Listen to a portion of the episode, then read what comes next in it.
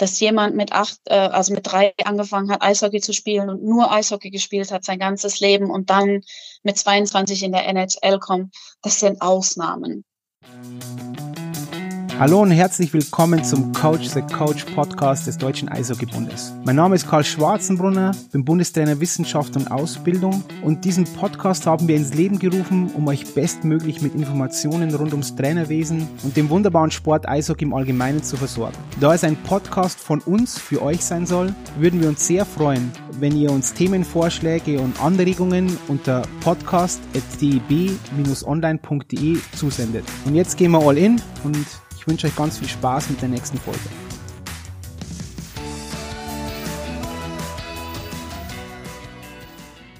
Und dann hallo und willkommen zu einer weiteren Folge des Coach the Coach Podcast vom Deutschen Eishockeybund. Heute mit einem sehr besonderen Gast, mit der Frauke Kubista. Wer die Frauke ist, wird sie uns jetzt gleich erzählen. Hallo Frauke, wie geht's dir erstmal? Hallo Karl, mir geht's sehr gut. Danke der Nachfrage. Wie geht's dir? Äh, ebenso gut, weil ich ja jetzt mit dir diesen Podcast aufnehmen darf. Und dann würde ich sagen, genau. wir fangen gleich an, Frauke, und mit der ersten großen Frage: Wer bist du und was machst du, Frauke? Ich bin wieder da. Wo, wo, okay, geht's jetzt, Frauke? Alles gut? Okay. Ja, ich hoffe doch, jetzt äh, gut. ist auf jeden Fall, kann ich dich jetzt wieder hören. Ja, freut mich auch, genau der gleiche Grund. Äh, ist echt schön und vielen Dank, dass du mich gefragt hast, ob ich bei diesem Podcast mitmache. Und äh, die Antwort hat, war, ist mir nicht schwer gefallen. Es war natürlich sofort ein Ja sehr gerne, weil ich spreche erstens sehr gerne mit dir und natürlich wahrscheinlich auch sehr gerne über die Themen, die wir jetzt dann innerhalb der nächsten Stunde besprechen werden. Genauso, ich kann es nur zurückgeben, du weißt du, Frauke, wir haben uns ja kennengelernt bei der, bei der Heimwärme in Köln, oder? Genau, ja. Genau. ja. Genau. Als wir diese ganzen ähm, Coaching-Symposien organisiert haben zusammen und ja, das war natürlich großes Kino. Aber jetzt genau. mehr zu deiner ähm, Person, Frauke. Nochmal, wer bist du? Was machst ja. du? Okay, also ähm, ich bin die Frauke Kubischer. Ich habe einen Doktortitel, den habe ich in der Geologie gemacht. Genau. Und aber jetzt kommen wir natürlich zum Sport. Ich habe dann nach meiner Dissertation noch Sport studiert in Vieromaki äh, bei der Hagahelia Universität für angewandte Wissenschaften. Äh, Abs Abschluss 2014 im Bachelor und 2018 im Master.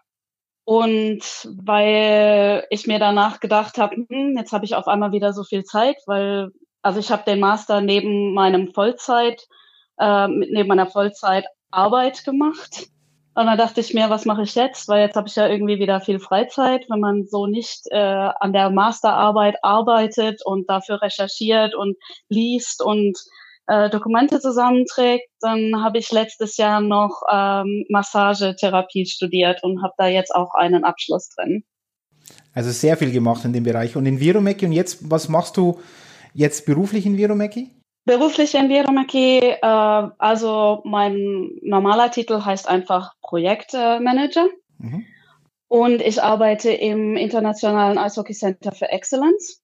Das, der, äh, der Ort, der, der physische Ort ist in Viromaki, aber natürlich unsere Expertise, die äh, kann man sowohl über das Hockey Center erreichen, als auch uns äh, individuell, alle, die dort für das Hockey Center arbeiten. Wir sind auch involviert in unterschiedlichen äh, EU Erasmus Plus Projekten zum Beispiel. Und äh, da teilen wir dann unsere Expertise mit äh, anderen Trainern, äh, mit anderen äh, Trainerausbildern innerhalb von Europa und Nordamerika, einfach der ganzen Welt. Neben Neben, dem, äh, neben meiner Arbeit äh, im IIHCE bin ich auch noch die Liaison zwischen dem Sportinstitut äh, in Vieromaki und äh, der IIHF, also der internationalen Eishockey, dem internationalen Eishockeyverband. Und in der Funktion bearbeite ich oder arbeite ich in sehr vielen IIHF-Projekten. Wenn du, wenn du jetzt vielleicht nur kurz für unsere Zuhörer, die jetzt nicht ähm, zwingend alle Trainer sind, sondern auch Eltern, Spieler etc., erklär mal kurz, was Virumeki ist, weil dieses, diesen Begriff, man heißt, äh, oder man hört Virumeki und dann tut sie so Eishockey-Welt auf und jeder denkt an Eishockey-Universität etc. Kannst du mal kurz noch konkretisieren, was Virumeki ist? Äh, gerne. Also Vieromäki ist äh, Sportinstitut äh, in Finnland und ist auch ein olympisches, äh, ein olympischer Trainingsstützpunkt.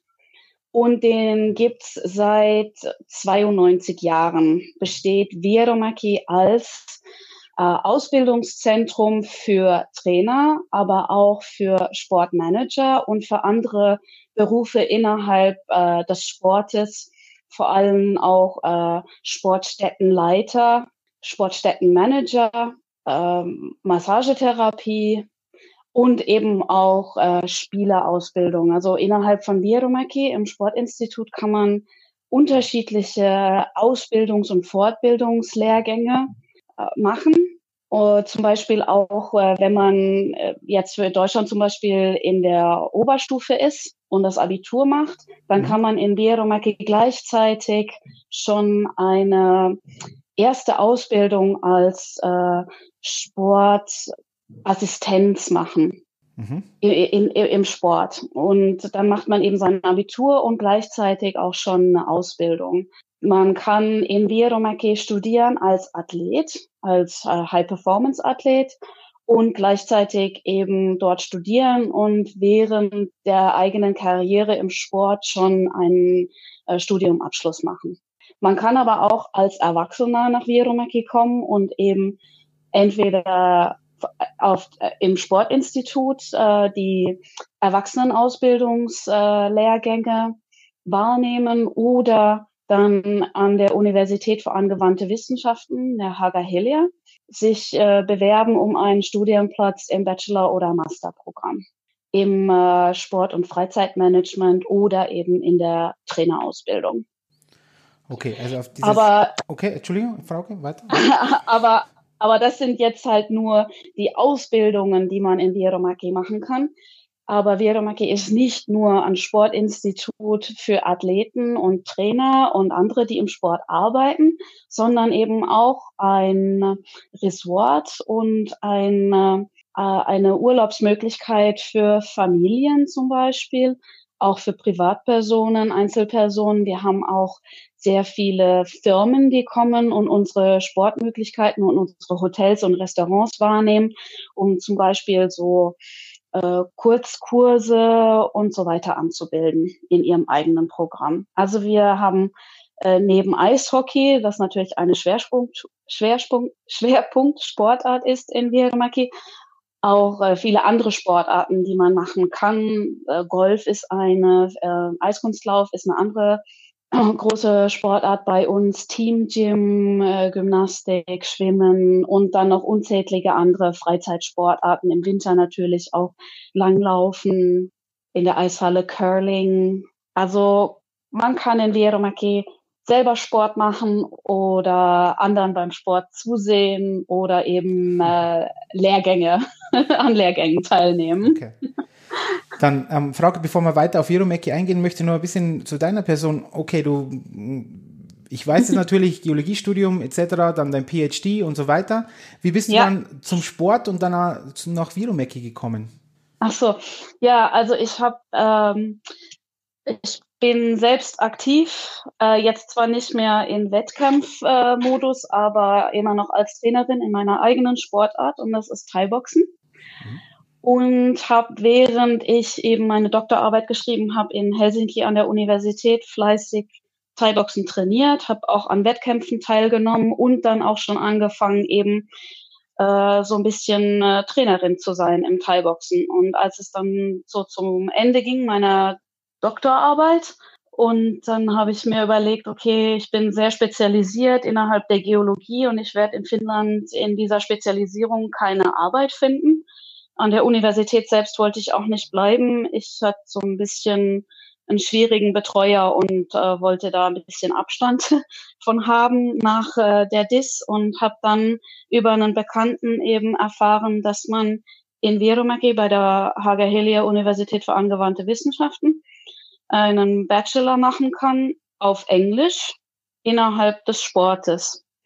Und dann habe ich mir ein bisschen überlegt, so was sind die Sachen, die ich gerne mache in meinem eigenen Leben. Und eben Trainer sein ist eine der Sachen, die mir sehr viel Spaß machen, die mir sehr viel geben, persönlich, Freude bereiten. Äh, da interessiere ich mich drüber. Und dann habe ich gedacht, mal gucke ich mal, bewerbe ich mich mal um einen Studienplatz und gucke, ob ich reinkomme und vielleicht dann halt so irgendwie noch äh, dann später mal einen Job im, innerhalb des Sportes bekomme. Aber da hab, er, an den Job habe ich erstmal nicht gedacht, sondern ich habe erstmal gedacht, ich studiere erstmal für also zwei Jahre Vollzeit und dann ein Jahr ist Praktikum und dann mal gucken, was danach passiert.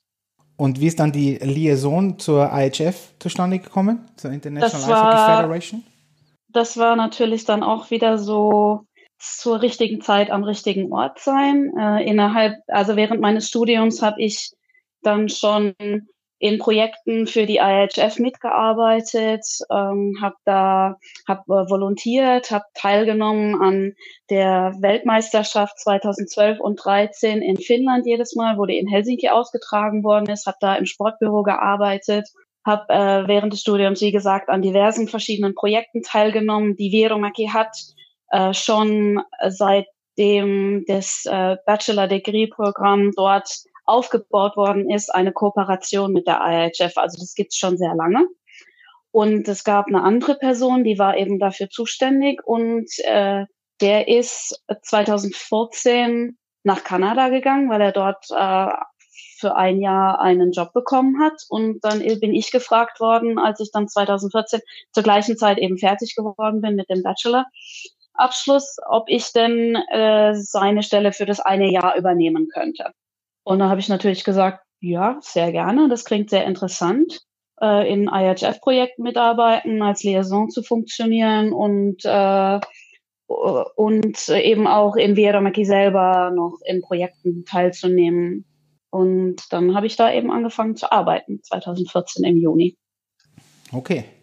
Was sind denn jetzt deine, deine Forschungsschwerpunkte, Schrägstrich Projektschwerpunkte? Weil du hast ja ganz klare äh, Schwerpunkte, die du auch bedienst. Ja, natürlich. Und äh, zwar, wie man eben schon rausgehört hat, mein sportlicher äh, Hintergrund ist selber ja im Thai-Boxen. Das heißt, ich mache äh, Schwerpunkt meiner Arbeit liegt auf der Trainerausbildung und eben auf der Trainerausbildung, die nicht Sport, äh, das den nicht sportspezifischen Teil der Trainerausbildung. Also ich äh, stelle keine Materialien zusammen für Trainer, was auf dem Eis passiert, sondern ich kümmere mich um alles, was außenrum passiert. Ebenso dieses Zwischenmenschliche zum Beispiel, wenn man sagt, okay, ein Trainer sollte äh, Interpersonal, Intrapersonal und dann eben auch noch ähm, Sportwissen haben, dann kümmere ich mich eben um dieses Inter und Intra und auch über das Sportwissen, was äh, außenrum wichtig ist, aus alles, was außer was auf dem Eis passiert. Eben, äh, da geht es ums Trockentraining und da geht es ein bisschen um Psychologie und um mentales Training eben und um äh, zwischenmenschliche Beziehungen, auch um äh, den Athleten eben als Athleten und nicht nur als Athleten, sondern eben als Person zu sehen und was äh, diese Person noch für Bedürfnisse außerhalb des Sportes auch hat. Da müssen Trainer eben auch viel wissen, wie sie eben mit der Person umzugehen haben. Da sprichst du mir aus der Seele, das weißt du auch, dieses athletenzentrierte Coachen. Aber vielleicht nochmal genau. dieses ähm, Intra- und Interpersonell, ähm, kannst du mal kurz ja. erklären, wo, wo das hingeht, weil das ist ja ein wichtiger Punkt. Also Inter und Intra, innerhalb und zwischen. Da ist eben ein Unterschied, wie baue ich zwischenmenschliche Beziehungen auf, also ich als Trainer mit anderen Leuten und nicht nur mit dem Athleten, sondern eben auch mit den anderen Trainern, die im Trainerstab zusammenhängen, mit den Leuten, die im Verband arbeiten, die in meinem Verein arbeiten. Wie gehe ich mit denen um? Wie kommuniziere ich mit denen? Äh, wie wie behandle ich die, wie gehe ich auf andere Menschen zu und dann eben auch intra, eben wie kenne ich mich selber. Und das ist ganz wichtig, sich selbst zu, zu kennen und zu wissen, wie tickt man selber, was ist für einen selber wichtig, wie reagiert man in gewissen Situationen auf Sachen. Denn je besser ich mich selber kenne, desto besser kann ich mich selber beobachten und kann mich auch selber verändern und anpassen an verschiedene Situationen, in, die ich, in denen ich mich selbst wiederfinde. Okay, also frei nach sind zu in der Kunst des Krieges äh, Erkenne dich selbst. Du brauchst keine, keine Schlacht oder keinen Ausgang einer Schlacht fürchten. Ähm, wie erkennt man sich selbst? Frau genau. Erzähl mal, wie erkennt man sich selbst als Trainer? Weil ich glaube auch dieses, dieses, dieser Umgang mit Spielern und Trainern etc. Ähm, und, und Co-Trainern, das ist oft der Punkt, den, den viele, viele Cheftrainer auch sehen, ja, und denken, dass ja. es wichtig ist. Aber mhm. sich mit sich selber zu beschäftigen, ist ja oft schwer. Das ist ja auch die Wahrheit. Das ja. ist oft. Und das, das, das stimmt, weh. da gebe ich dir recht. Ja, das tut auch weh, weil man da sich selbst sehr kritisch beobachten muss. Äh, man muss sich selber beobachten in den verschiedenen Situationen, in denen man sich wiederfindet. Man muss sehr viel reflektieren. Wie habe ich mich in dieser äh, Situation ähm, verhalten? Wie habe ich reagiert? Wie war meine Wortwahl? Wie war meine Körpersprache? Wie war meine Gesichtssprache? Das sind alles solche Sachen, die muss man sich selber vor Augen führen und dann ganz kritisch sagen, okay, oh, hier hätte ich mich anders verhalten müssen. Hier hätte ich meine Körpersprache äh, besser unter Beherrschung haben müssen. Hier hätte ich meinen Gesichtsausdruck besser äh, beherrschen müssen, weil das gesprochene Wort ist ja nur, nur eine Art und Weise, wie wir als Menschen kommunizieren. Und äh, Körpersprache und, und Mimik, äh, die das ist im Unterbewusstsein sehr viel wichtiger, wie andere Leute sehen. Nicht nur, was du sagst, sondern wie du es sagst. Und äh, da gehört eben dieses selbstkritische, sich selbst angucken, ist da ganz wichtig, dass man eben lernt, äh, in gewisse Situationen äh, sich anders zu verhalten oder eben auch Sachen zu überspielen. Das bedeutet ja nicht, äh, dass man sich komplett äh, verändern muss. Aber es geht eben auch darum, dass man manchmal Gesichtsausdrücke dann eben unterdrücken muss, wenn man mit einem Spieler oder mit einem anderen Trainer oder mit einem Elternteil oder mit jemand anderem einfach kommuniziert und äh, da eine wichtige Botschaft äh, rüberbringen möchte. Und dieses Selbstreflektieren, das muss man wirklich lernen. Das ist nicht einfach. Wie du gesagt hast, das tut auch weh weil man dann selbst äh, eben sich selbst auch sagen muss, hey, in der Situation, das war nicht gut, da habe ich die falschen Worte gewählt, da habe ich meinen Gesichtsausdruck nicht unter Kontrolle gehabt, da habe ich meine Körpersprache nicht unter Kontrolle gehabt.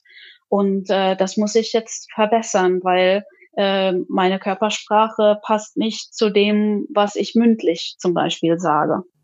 Frage, da, da habe ich eine Frage dazu, weil auch wieder, auch genau wie bei, bei, bei mir, bei uns in der Trainerausbildung ist es ein wichtiger Punkt, ja, dieses ganze Thema dann natürlich, ähm, ja, Didaktik auf der einen Seite, dann Rhetorik, dann eben Körpersprache etc. pp. Und das ist in der Trainerausbildung dann auch in so einem sterilen Umfeld, in Anführungszeichen sterilen Umfeld, dann auch manchmal leichter. Ähm, was würdest ja. du für die, für die Praxis jemanden mitgehen jetzt, mitgeben? Jetzt bin ich im Trainingsalltag. Ich habe jeden Tag, ich habe viermal in der Woche Training, ich stehe vor meiner Mannschaft wie, wie soll ich mich reflektieren? Was hast denn da, was würdest du einem Trainer mitgeben? Weißt du, soll ich mich jedes Mal filmen? Habe ich jemanden, mein, mein, soll mein Co-Trainer mir, äh, mir Feedback geben? Wie, wie sieht das aus? Äh, ja, das sind natürlich äh, verschiedene Möglichkeiten. Natürlich ist immer mal wieder zum Beispiel ein Video von sich selber angucken, ist äh, eine sehr gute Möglichkeit, weil dann muss man nicht äh, in die eigene Erinnerung gehen und äh, danach überlegen, wie war ich nochmal, wo war ich gestanden, was habe ich gesagt. So ein Video gibt einem natürlich ohne Schönheit, ohne, ohne rosa Brille die Wahrheit wieder. Und ab und an ist es natürlich sehr wichtig, dass man genau sich auch mal das Video von sich selber anschaut. Eine andere Möglichkeit, wie du schon gesagt hast, ist natürlich, dass man den Co-Trainer fragt oder auch äh, den Captain von der Mannschaft oder vielleicht, wenn, wenn man die Möglichkeit hat, einen Mentor zum Beispiel, der ab und an mal auch das Training zuguckt und einen ein bisschen observiert und Notizen macht und dann direkt mit einem hinterher drüber spricht und äh, erst einen dann äh, fragt, äh, wie schätzt du die Situation selber ein? Was ist dir jetzt aufgefallen? Kannst du dich an noch irgendwas Spezielles erinnern ähm, und äh, dann äh, einem danach, wenn man selber gesprochen hat, dann auch Feedback gibt und, und sagt, okay, also ich habe das so und so gesehen und äh, äh, kannst du dich an diese Szene noch erinnern vom Training und äh, so einem auch die Erinnerung dann ein bisschen auffrischt.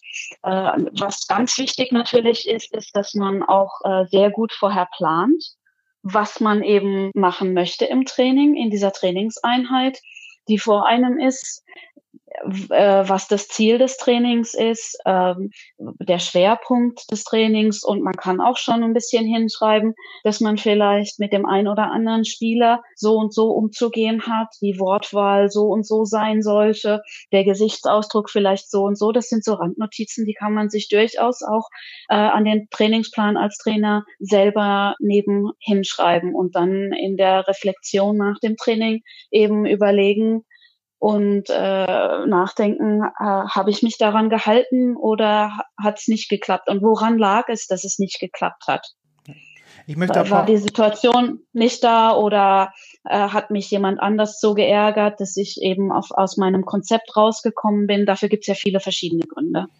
Ja, ich möchte ein paar Sachen nur aufgreifen, Frauke, weil das ist einfach so, so ein wichtiges Thema und du hast es jetzt ähm, so gut schon mal ähm, ja, zusammengefasst. Es ist einfach so, auch sich selber zu reflektieren ist auch schwer, weil ja in dieser, in der Vergangenheit malt ja jeder Füller Gülden, wie es so schön heißt und ich genau. erinnere mich zurück und denke immer, das war alles okay und mhm. eben dann, wie schonungslos ein Video sein kann, wie schonungslos auch ein Mentor sein kann.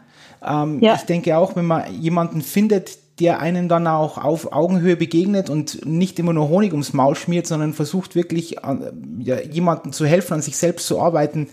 Das ist genau. Gold wert. Ich denke ja, dass das ähm, ähm, ein großer Punkt ist. Und was ich auch in der Trainerausbildung immer wieder betone, was du jetzt meintest, so Notizen zu machen, wie spreche mit einem Spieler, auch vorher und nachher, okay, der ist jetzt vielleicht so mehr der, der, der Typ, der ein bisschen gestreichelt werden will, der andere vielleicht nicht. Ich, das äh, ist auf den genau, ersten Blick ja. viel Arbeit, aber auf dem, in, im Nachhinein erspart man sich unglaublich viel Arbeit und viele Probleme.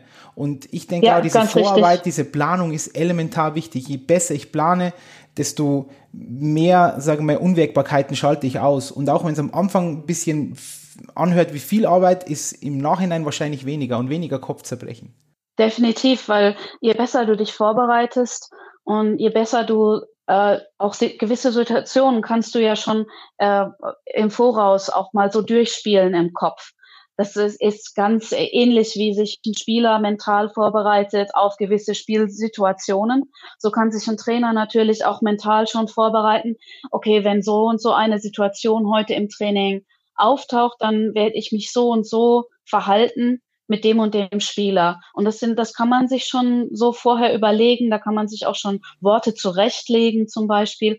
Und äh, das bedeutet ja nur, dass man als Trainer noch besser wird, wenn man diese Strategien anwendet und regelmäßig übt und tatsächlich dann auch ausführt. Das fällt einem dann immer leichter und leichter, je öfter man, man das macht. Und man hat auch viel mehr Möglichkeiten, dann äh, schneller auf gewisse Situationen zu reagieren und richtiger zu reagieren. Denkst du, dass in der Trainerausbildung heutzutage es oft so ist, dass solche Dinge noch ein bisschen stiefmütterchen, äh, stiefmütterlich betrachtet werden und man immer spricht über Technik, Taktik, Technik, Taktik, Technik, Taktik, aber das vielleicht oft das große Ganze ein bisschen aus den Augen verliert? Da gebe ich dir sehr gerne recht. Oder ja, natürlich, also der Meinung bin ich schon auch, dass wir sehr oft leider ein bisschen dieses zwischenmenschliche Vergessen oder auch eben das äh, diese mentale Präparation und diese Selbstreflexion auch vergessen ein bisschen in der Trainerausbildung, weil äh, es, leider doch immer so ist, dass äh, wenn man mehrere Trainer auf einen Haufen hat, das erste, was man gefragt wird, ist, äh, wie spielst du die und die Situation? Was machst du da? Was ist da dein dein Spielplan? Und äh, mach mal schnell hier die Kreuze und, und die Triangel auf, auf das Board und äh, wie in der Situation und so. Leider noch nicht so der Fall, dass wenn mehrere Trainer auf einmal zusammenkommen, dass das erste ist, hey, ich habe eine Situation mit einem Spieler, da weiß ich gerade nicht, wie ich mit dem umgehen zu haben. Habt ihr vielleicht irgendeine Idee? Könnt ihr mir eine Strategie sagen, wie ich mit dem besser rede, wie ich die Situation verbessern kann? Da sind wir leider noch nicht so richtig. Ja, da, ich kann ja wieder, es ist, einfach, es ist einfach die Wahrheit, weil man dann ganz viel über, über Übungen spricht, zum Beispiel. Das höre ich so oft, Übungen, Übungen, ja. Übungen.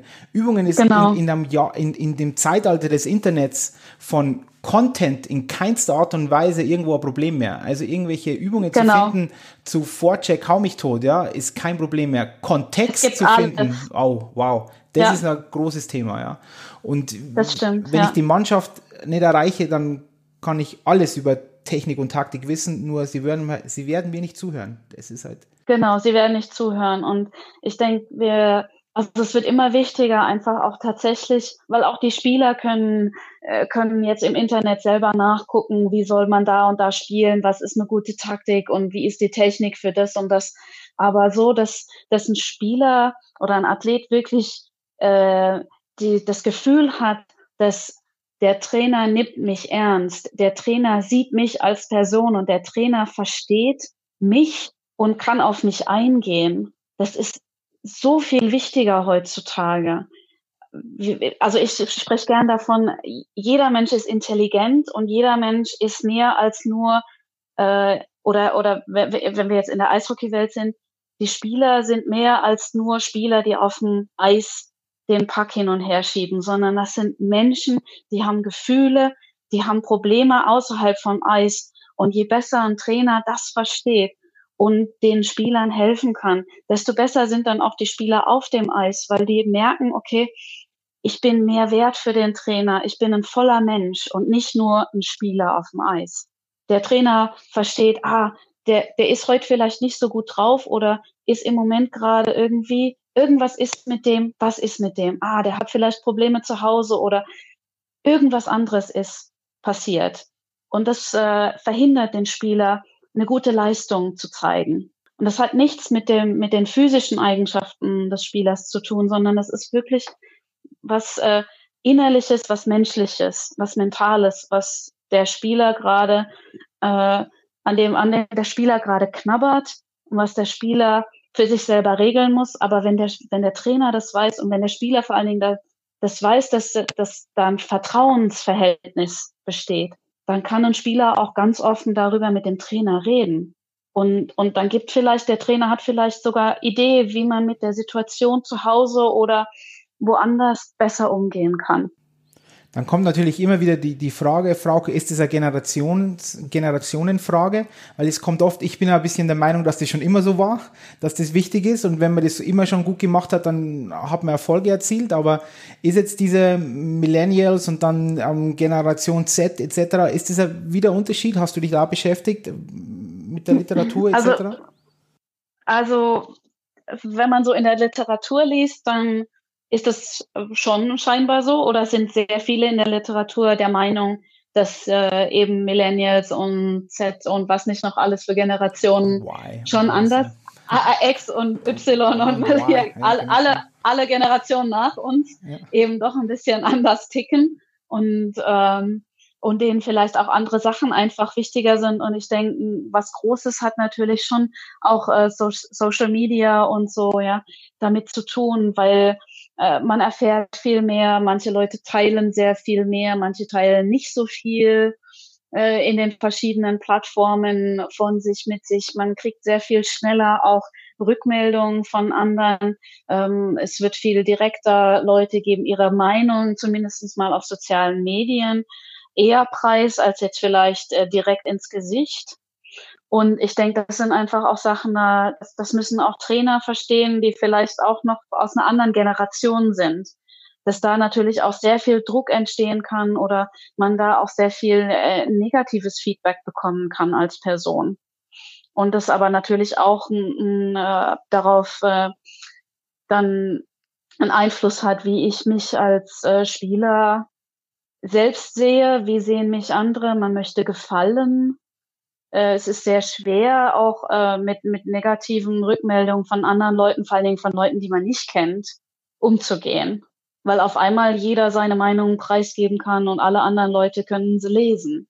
Und ich denke, das ist schon was, äh, da muss man einfach als Trainer heutzutage verstehen, dass man ein, ein tiefes Ver Vertrauen in der Mannschaft aufbauen muss, dass da so ein, äh, ein, äh, ein Umfeld herrscht, äh, wo Spieler sich sicher fühlen können, weil äh, halt das Außenumfeld äh, eher nicht so viel Sicherheit gibt. Ich glaube, ja, also jetzt haben wir diesen, diesen Punkt, der einfach unheimlich wichtig ist, den haben wir jetzt so behandelt und dann ist ja dein nächstes, dein ah, großes Thema von dir, ist ja diese Langzeitentwicklung, Spieler, ähm, polysportive Ausbildung etc. pp. Ähm, genau. Dann erzähl mal. Also gut, also das ist auch eines, also das vorherige Thema, das, darüber habe ich meine Masterarbeit geschrieben, nur jetzt um das mal äh, ein bisschen hier auch noch äh, populär zu machen und äh, die Nachricht rauszubekommen, die ist auch demnächst erhältlich, frei erhältlich über die IHF. Und das Ganze heißt Coach Development Framework. Also eine, eine philosophische Herangehensweise an die Qualitäten, die ein Qualitäts, ein guter Trainer haben sollte. Die ich auch und schon lesen eben, durfte, natürlich. Also von dem her. Genau, du hast die schon gelesen, aber noch nicht in der allerletzten überarbeiteten Verfassung und auch noch nicht in äh, der tollen Layout, in ja, dem es dann demnächst wow. zu bekommen ist. und äh, ja, das, du hast es schon angesprochen. Was anderes, was mir nah am Herzen liegt, ist natürlich äh, die Langzeitausbildung der Spieler auf Englisch Long-Term Athlete or Player Development. Und das ist auch ein IHF-Projekt, was auch innerhalb der nächsten zwei Monate endlich online sein wird für alle Welt äh, zum äh, Lesen, Stöbern, Informationen finden, sich selbst ähm, äh, weiter ausbilden und einfach mal um neue Ideen zu bekommen. Das heißt Player Development Guide. Und das ist tatsächlich eine Plattform, die ist nicht nur für die Trainer und nicht nur für die Spieler, die ist für die äh, alle anderen, die in den Vereinen, in den Verbänden arbeiten innerhalb vom Eishockey und auch für die Eltern. Genau. Also wir haben wirklich, das war auch sehr wichtig für mich, dass äh, wir Materialien äh, erstellen, die für die Eltern sind, damit auch wirklich die Eltern das Prinzip von dieser Langzeitentwicklung verstehen, weil manchmal hat man so das Gefühl, dass äh, viele Eltern der Meinung sind, äh, mein Kind wird professioneller Hockeyspieler schon mit zwölf Jahren. Und oder noch früher. Äh, oder noch früher, genau. Und äh, ich denke einfach, wir dürfen nicht vergessen, dass Eishockey ist äh, ein Sport, der der ist äh, auf Englisch äh, Late Specialization Sport, also ein Sport, in dem man sich eigentlich erst sehr spät spezialisiert. Und äh, die Grundlagen, um wirklich richtig gut im Eishockey zu werden, liegen eigentlich darin, dass man als Kind und als Heranwachsender viele verschiedene Sportarten macht und viele verschiedene Erfahrungen sammelt in verschiedenen Sportarten, in verschiedenen Umgebungen, äh, sei es auf dem Schnee, sei es im Wasser, in der Luft, auf dem Boden, Gymnastik, Parkour von mir aus super, Skateboarding. Turnen, solche Dinge. Alles Mögliche, einfach nur damit äh, sich der Körper äh, so gut wie möglich äh, entwickelt und die Koordination aufgebaut wird äh, zwischen den Händen und den Beinen, den Augen, den Händen, den Augen und den Beinen links und rechts und über Kreuz und alles. Und dann erst später, so mit 13, 14, 15, äh, vielleicht die Anzahl der Sportarten so langsam abnimmt und dann so ab 15 man sagt, okay, jetzt vielleicht nur eine Sportart und im Sommer vielleicht noch ein bisschen was anderes, weil es tut ja auch gut, wenn man mal was anderes sieht als nur die Eishalle von innen das ganze Jahr über. Und das ist eben meiner Meinung nach wichtig, dass viele Eltern das endlich verstehen, dass je, je mehr mein Kind macht, desto besser ist das für mein Kind. Und es gibt zum Glück so viele Beispiele innerhalb von der NHL, von der DL, von äh, in, dem, in Schweden, in Finnland, in der Schweiz so viele sehr gute Hockeyspieler, die das tatsächlich selbst gemacht haben, die ganz viele unterschiedliche Sportarten gespielt haben, als sie noch jünger waren oder auch sehr spät erst zum Eishockey selbst gekommen sind. Und das sind genau die, die eben, die, die ich dann gerne sage, und genau das ist die Norm, das ist das Normale dass jemand mit acht, äh, also mit drei angefangen hat, Eishockey zu spielen und nur Eishockey gespielt hat sein ganzes Leben und dann mit 22 in der NHL kommt, das sind Ausnahmen. Und die Breitband, Breit, das Breitband der Bevölkerung sind normale Leute, keine Ausnahmen. Geht, alles Gut. in Ordnung. Ähm, Frage, ich möchte jetzt kurz an, an, den Anwalt des Teufels spielen oder das Ganze konkretisieren. Also grundsätzlich ich bin ich bin 1000 Prozent bei dir, ich bin ein Riesenfreund des polysportiven Ansatzes. Ich glaube, man muss nur ein bisschen relativieren, ähm, wie so ein polysportiver Ansatz auch aussehen kann. Äh, und auch natürlich das Gesamtkonstrukt einer, einer Gesellschaft sehen.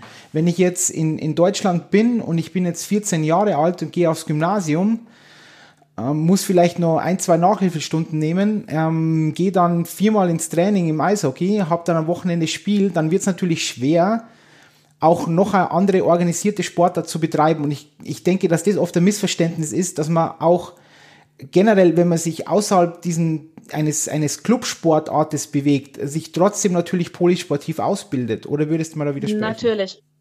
Nein, das ist genau das. Das muss kein organisierter Sport sein. Das reicht, wenn ich sage, okay, ich spiele in den Pausen oder nach der Schule mit noch Freunden, ich kick den Ball ein bisschen auf dem Bolzplatz rum oder ich spiele ein bisschen Basketball oder so. Das muss nichts Organisiertes sein. Das heißt auch nicht, dass das nochmal viermal die Woche stattfinden muss, sondern einfach so ein bisschen äh, noch nebenher. Oder auch zum Beispiel eine andere Möglichkeit ist natürlich, dass dann der Verein sagt oder die Mannschaft, okay, wir haben Trockentraining und zweimal die Woche ist mindestens eine halbe Stunde, dreiviertel Stunde unseres Trockentrainings eine andere Sportart.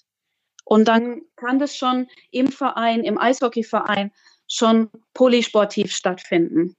Genau. Dann, das, und, und das Das Trockentraining, das bietet so viele Möglichkeiten. Das müssen nicht nur äh, Ausfallschritte sein, die man macht oder Rumpfstabilitätsübungen, sondern man kann auch durchaus sagen, okay, dann spielt man einfach mal eine andere Sportart. Oder man nimmt eben, okay, die, die, äh, die Saison ist vorbei, und dann machen wir jetzt mal vier Wochen einfach nur andere Sportarten, bevor wir wieder anfangen, uns auf Sommertraining im Eishockey vorzubereiten. Das geht ja nicht darum, dass du das dann auch viermal die Woche machen musst und eine Stunde jedes Mal oder anderthalb Stunden, sondern es geht nur darum, dass es eben neben dem Eishockey noch was anderes gibt. Ganz genau. Und das, das verstehen oft Eltern dann manchmal falsch und denken, uh, wie soll ich das nochmal machen, nochmal in einen anderen Club zu gehen? Aber das ist nicht die Aussage, die wir treffen, sondern Nein. wir sagen, ihr müsst euch polysportiv kann ganz, ganz vieles sein und das kann auch ganz klar der Eishockey-Club leisten, ja, im Sommertraining, genau. Wie, genau wie du sagst.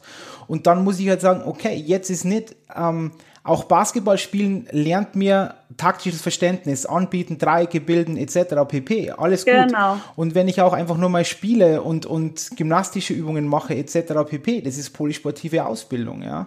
Und, genau, und das, das kann eben auch der Eishockey-Club leisten. Da muss man nicht unbedingt in, in nochmal zum zum Judo nochmal extra gehen, obwohl das natürlich, wenn sie jünger sind, meiner Meinung nach ein großes Thema sind, ja, also, also sehr viel helfen würde. Aber das, ich glaube, wir haben jetzt beide jetzt auch die Angst ein bisschen genommen, dass polysportiv immer heißt, man muss das organisiert im Club sein und diese Zusatzbelastung ist immens, aber nein, das kann der Eishockey-Club auch leisten und muss er leisten. Das kann der Eishockey. Ja.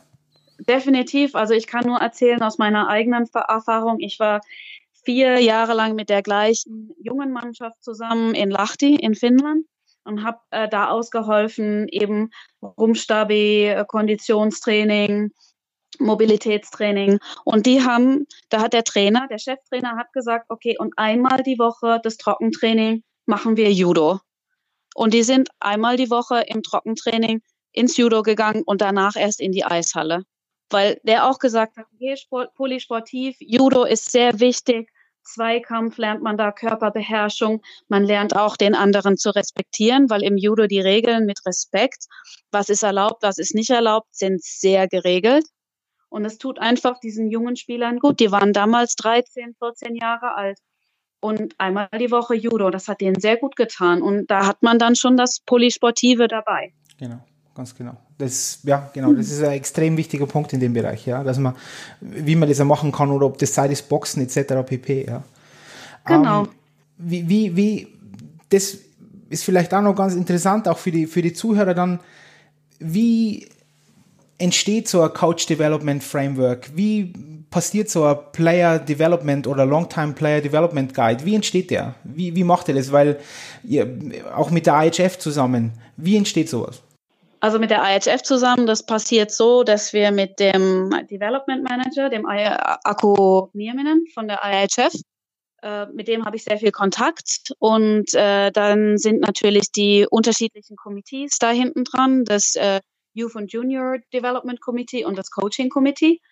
Und äh, innerhalb dieses, dieser Committees wird dann eben besprochen, ähm, dass man vielleicht Material haben sollte als IIHF, weil man als IIHF eben äh, Richtung weisen sollte für die Verbände für in den unterschiedlichen Ländern. Und weil viele Verbände haben eben nicht die Möglichkeit, selber Materialien zu erstellen, weil einfach aus Personalmangel und auch aus äh, Geldmangel.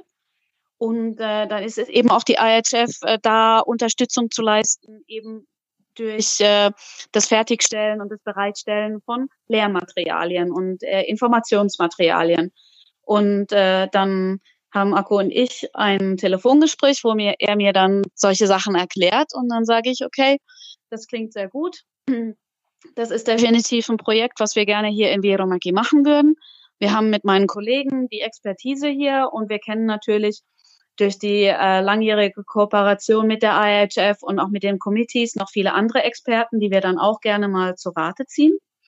Und dann stellen wir einen Projektplan auf und dann äh, das erste ist normalerweise sozusagen das Benchmarking, wo ich dann anfange eben zu gucken, was gibt's denn schon in anderen Ländern zum Beispiel, natürlich viel auf Englisch, weil das ist einfach für mich zu lesen und zu verstehen, aber auch auf Deutsch gucke ich immer wieder nach Materialien, von den unterschiedlichsten Verbänden, von den unterschiedlichen olympischen Komitees und so weiter und guck einfach, was gibt's denn schon, was sind die äh, letzten Publikationen, die veröffentlicht worden sind von den unterschiedlichen Experten eben im Bereich der Trainerausbildung.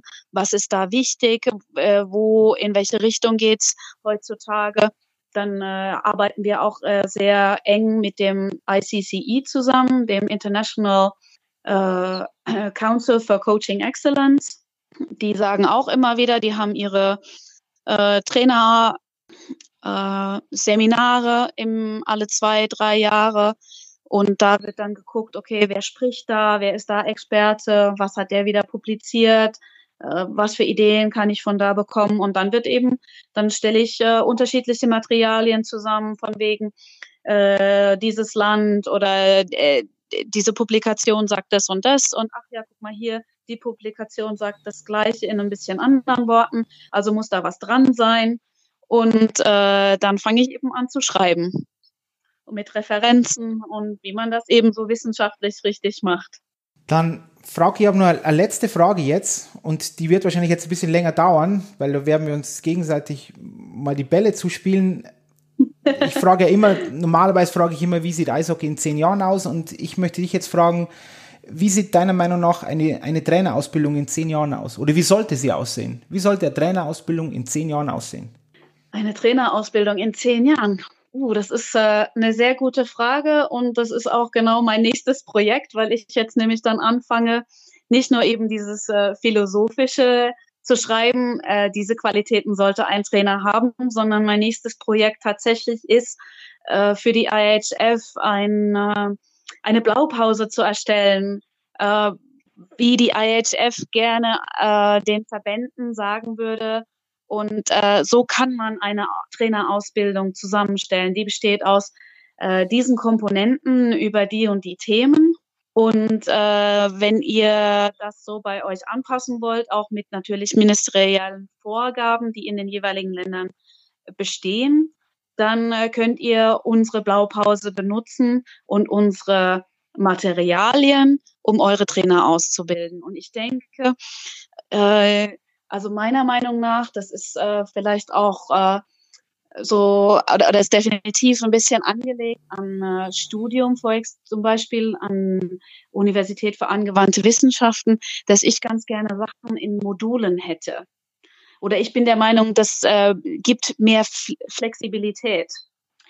Dass, äh, dass eben die Trainerausbildung eher in kürzeren Modulen oder dass die, die Trainerausbildung aus Modulen besteht, die mehr oder weniger fast beliebig zusammengesetzt werden können, aber natürlich so ein paar Grundmodule müssen gemacht werden. Aber dann gibt es so Vertiefungsmodule dazu, die optionell sind, je nachdem auch, äh, wo ich als Trainer arbeite und mit wem ich als Trainer arbeite. Weil natürlich das Wissen von einem Trainer, der mit zum Beispiel Spielern innerhalb von U10 oder U12 arbeitet, ist schon etwas anders als ein Trainer, der nur mit äh, U20, also U18, zwischen 18 und 20-Jährigen zu tun hat. Egal, ob das jetzt männlich oder weiblich ist. Und ich denke, da muss man so ein bisschen auch drauf eingehen. Und was auch ganz wichtig ist, ist, äh, dass wir sehr viel mehr auch darauf achten und das einbeziehen, was ist denn die, die Vorkenntnis oder der, der Stand der Vorkenntnisse des Trainers. Dass das auch äh, durch äh, am besten ähm, Observation im angewandten Bereich eben auch äh, evaluiert wird. Dass wir nicht immer sagen, okay, nein, ihr müsst von ganz unten wieder anfangen, weil wir sind der Meinung, ihr wisst gar nichts, sondern dass man wirklich rausfindet, was weiß denn der Trainer schon. Weil ich glaube, das ist äh, heutzutage Leute haben immer weniger Zeit und äh, viele sagen dann einfach, ach nee, also so eine ganze Trainerausbildung, das ist mir zu viel und zu anstrengend, das schaffe ich zeitlich nicht. Und eigentlich weiß ich ja auch schon Sachen, aber das scheint die nicht zu interessieren, die diese Trainer Trainerausbildung anbieten. Und ich glaube, da müssen wir sehr viel mehr drauf eingehen, dass eben das Vorwissen anerkannt wird, dass äh, diese Module kürzer sind, dass man die an beliebigen Wochenenden oder auch am Abend mal machen kann, dass auch sehr viel mehr online stattfindet, wo ich selber Sachen erfüllen kann und äh, einreichen kann. Da kann man auch Hausarbeiten draus machen. Da kann man auch mal sagen, ihr müsst das und das schreiben und reflektieren oder mal ein Video einsenden zum Beispiel. Es gibt ja heutzutage so viele unterschiedliche Möglichkeiten und so viele verschiedene, das heißt auf Englisch Learning Management Systems, wo man eben auch Kurse online aufbauen kann, dass man sagen kann, okay, ihr könnt dann lernen und dann was für eure Trainerausbildung machen, wenn es euch gut passt. Und ihr müsst nicht immer für zehn Tage irgendwo hinkommen. Da muss, da muss man dann wieder Urlaub für nehmen. Das fällt vielen Volontärtrainern schwer, extra nochmal Urlaub für die Trainerausbildung zu nehmen. Und deswegen, also ich glaube, das sind so Komponenten, äh, die find, werden jetzt immer mehr und mehr beachtet in den Trainerausbildungen, dass das flexibler gestaltet wird. Und ich glaube, da gehen wir so innerhalb der nächsten zehn Jahre hin. Ich denke auch, dass dieses, ähm, äh, dieses Reagieren auf die Lebenswirklichkeiten der Trainer unheimlich wichtig ist. Den Trainern muss aber dann trotzdem immer klar sein, weil ich bei uns, wir arbeiten ja mit Blended Learning in der, in der Trainerausbildung, dass es einfach ist, ähm, einfacher für sie ist, ähm, Kurse zu besuchen, weil sie müssen nicht fahren etc. Aber dass es nicht leicht ist, das Ganze, weil die denken dann immer, dass dann, hm, ah, also super, Blended Learning, ähm, kann ich machen, wann ich möchte, aber ich muss trotzdem machen. Und das ist auch immer noch ein großes, großes Thema, diese Selbstorganisation eines Trainers, die ich ja persönlich auch, auch schulen will, dass das oft, dass sie, die Trainer oft denken, das ist einfacher, als es in Wirklichkeit ist. Also das muss man schon auch sagen, bei diesen ganzen Planet Learning Sachen etc. pp, dass das viel das, Aufwand ist. Ja, auch, auch für die Trainer und natürlich auch für die Lehrenden. Ja, das ist nämlich auch immer so. Man glaubt dann immer, oh, ich mache dann einmal so einen Online-Kurs und dann ist alles gut. Nein, aber da steckt unglaublich viel Arbeit dahinter für die Trainer und auch, also die werdenden Trainer und natürlich auch für die Ausbildner. Auf jeden Fall, da gebe ich dir recht. Das ist äh, fast mehr Arbeit, als zu sagen, ja. kommt für vier Tage hierher und ich mache von morgens bis abends äh, Frontalunterricht. Ja. Natürlich, das ist viel anstrengender, die Sachen so vorzubereiten äh, für Blended Learning, Online Learning, äh, dass sie ansprechbar sind und dass sie auch funktionieren und dass dann tatsächlich auch das äh, dann hinten rauskommt, was man sich äh, vorgestellt hat. Auf jeden Fall und, und Selbstorganisation und Zeit finden und das tatsächlich auch einplanen in seinen Wochenrhythmus, in den seinen Monatsrhythmus. Das äh, gehört definitiv dazu. Aber da komme ich dann gerne nochmal an, äh, an den Anfang von unserem Gespräch zurück. Das sind eben Qualitäten, die braucht ein Trainer auch. das, äh, das ist dieses, äh, die Selbstreflexion auch. Und das bedeutet auch, äh, selbst zu reflektieren, kann ich das denn überhaupt machen? Habe ich die Fähigkeit, mein Leben so zu planen, meine Zeit, dass ich diese Trainerausbildung, Blended Learning, Online-Module tatsächlich in meinen Wochenplan reinbekomme. Und ich denke, das ist eine Qualität, die kann man lernen, wenn es einem wichtig ist. Und normalerweise sind die Trainer ja dann trotzdem also so begeistert und wollen das tatsächlich machen, dass sie dann da Zeit für finden und das auch verstehen, dass das eingeplant werden muss in den Tagesplan und in den Wochenplan, den sie für sich selber haben, so wie sie das Training planen, müssen sie auch ihr eigenes Lernen planen. Absolut. Und wie gesagt, der, der Erfolg ist auf alle Fälle da. Man sieht es auch, genau wie du meintest oder sagtest, dass es, die wollen das auch, auch zum Beispiel diese ganzen ähm, Lehrproben etc., das machen wir jetzt nicht mehr irgendwo vor Ort bei, im, im, im Stützpunkt, sondern eben sie machen das zu Hause mit ihrer Mannschaft und senden die Videos ein, 21. Jahrhundert, here we come, ja, das funktioniert ja alles heutzutage genau. und dann kann man es einfach komplett und besser bewerten, ja. Und es ist ein Haufen Aufwand für die Trainer, keine Frage, aber sie werden, schlussendlich werden sie bessere Trainer und das merkt jeder und das bestätigt auch jeder und ähm, ja, also diese, diese, genau. dieses 21. Jahrhundert und, und die Lebenswirklichkeiten äh, anerkennen, ganz ein wichtiger Punkt. Ja. Auf jeden Fall. Und ich denke, du hast ganz richtig gesagt, die werden bessere Trainer, weil sie eben die Aufgaben mit ihrer eigenen Mannschaft machen, mit den eigenen Spielern in ihrem eigenen Umfeld. Und das entspricht ja der Wirklichkeit viel besser als äh, viele Übungen auf dem Stützpunkt zu machen, was der Wirklichkeit entzogen ist, äh, wo du teilweise eine Mannschaft bekommst, die hast du noch nie gesehen und auf einmal sollst du eine Aufgabe mit denen machen, wo eigentlich sehr viel Vertrauen auch wichtig ist für. Und es ist sehr schwierig. Oder du musst äh, mit den anderen Trainern oder du musst eben diese Aufgaben mittels der anderen Trainer machen. Und, und dann fun äh, fungieren die Trainer als äh, Spieler auf einmal. Das ist natürlich auch nicht richtig, weil verhalten die sich dann tatsächlich genau. wie Spieler und so weiter. Deswegen, also definitiv, äh, je näher das äh, an, an, an der eigenen Situation ist, desto besser, weil da hast du wirklich dann, dann äh, zeigst du, okay, ich habe die und diese Aufgaben bei mir im Verein, ich muss das und das mit meinen Spielern machen, ich habe die und die Situationen, ich habe die und die Schwierigkeiten auch und bin in der und der Situation so damit umgegangen. Das war meine Angehensweise. Gibt vielleicht noch eine andere und da kriegt man dann eben Feedback oder auch so ein Mentor, der eben ab und an mal dabei steht und einem dann direkt hilft und sagt, hey, äh, vielleicht so und so das nächste Mal, hier kannst du noch das und das bedenken und das ist natürlich viel besser und man lernt selber als Mensch und als Trainer viel mehr da in diesen Situationen als von diesen äh, Theatersimulationen auf dem Stützpunkt. Ja, Frauke, das glaube ich war ein gutes ähm, Schlusswort mit diesen Theatersimulationen, ja.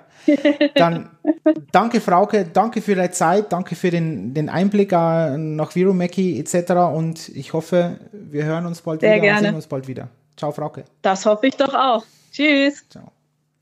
Wenn dir der Podcast gefällt, dann kannst du ihn direkt auf Spotify, iTunes oder Deezer abonnieren und er wird auch auf unserer Wissensplattform abrufbar sein. Da uns dein Feedback wichtig ist, hinterlässt du natürlich im besten Fall eine 5-Sterne-Bewertung und es würde uns natürlich sehr freuen, wenn du den Podcast weiterempfehlen kannst. Solltest du Fragen, Kritik oder Wünsche haben, dann schreib uns am besten direkt unter podcast.deb-online.de. Jetzt bleibt mir nur noch zu sagen, schaltet ein, ich freue mich auf euch und unbesiegbar bleiben bleiben.